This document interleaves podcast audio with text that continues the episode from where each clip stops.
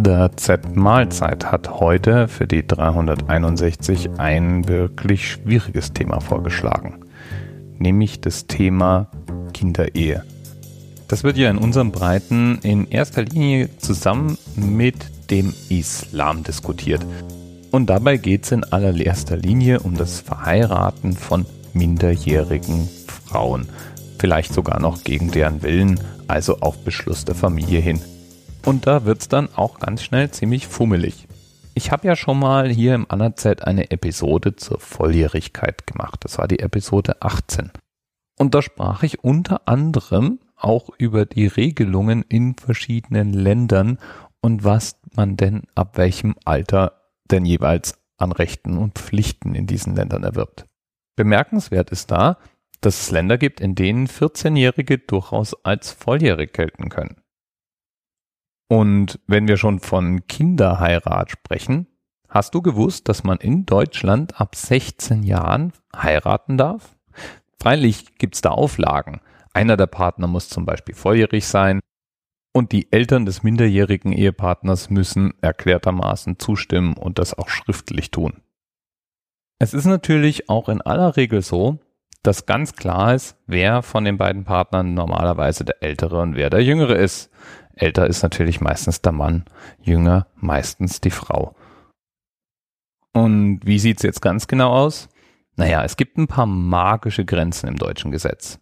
Also ganz generell sind jegliche sexuelle Handlungen für unter 14-Jährige untersagt.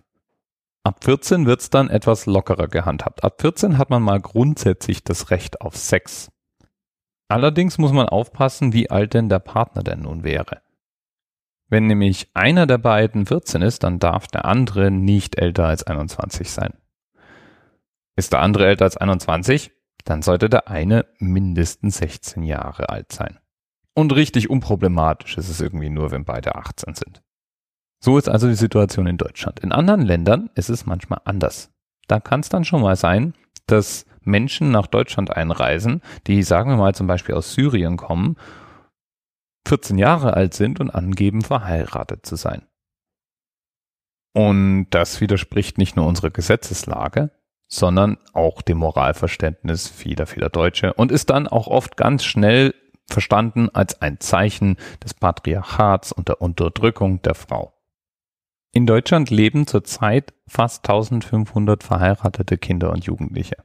Und 361, das ist der Themenanker für die heutige Sendung, sind sogar jünger als 14 Jahre alt. 361. Und das ist nach deutschem Gesetz schlicht rechtswidrig. Und die Folge davon wäre, dass solche Ehen in Deutschland nicht gelten und damit auch die Partner, die in dieser Ehe zusammengeschlossen sind, unter Umständen getrennt werden müssen.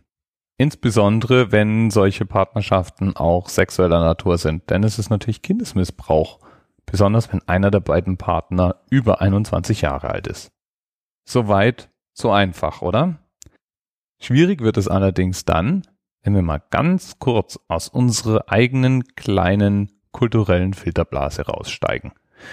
Bei uns sind Ehen nämlich in erster Linie geschlossen, um Liebe zu besiegeln, um Sex miteinander zu haben, um dem Wunsch Ausdruck zu verleihen, bis in alle Ewigkeit zusammen zu bleiben, Kinder zu haben, Familie zu gründen und was der Gründe mehr sein mögen. Kurz gesagt, aus romantischen Beziehungsgründen. Und ganz besonders wichtig, die Ehe in Deutschland wird zwischen Einzelpersonen geschlossen. Es sind zwei Menschen, die den Bund fürs Leben eingehen wollen und sich jeweils dann für den anderen als Partner entscheiden. Warum betone ich das jetzt hier so? Naja, weil das nicht überall so ist. Es gibt eine ganze Reihe Länder auf dieser Welt, in der die Ehe schlicht anders verstanden wird. Nämlich nicht als ein Bund zwischen Individuen, sondern als ein Bund zwischen Familien.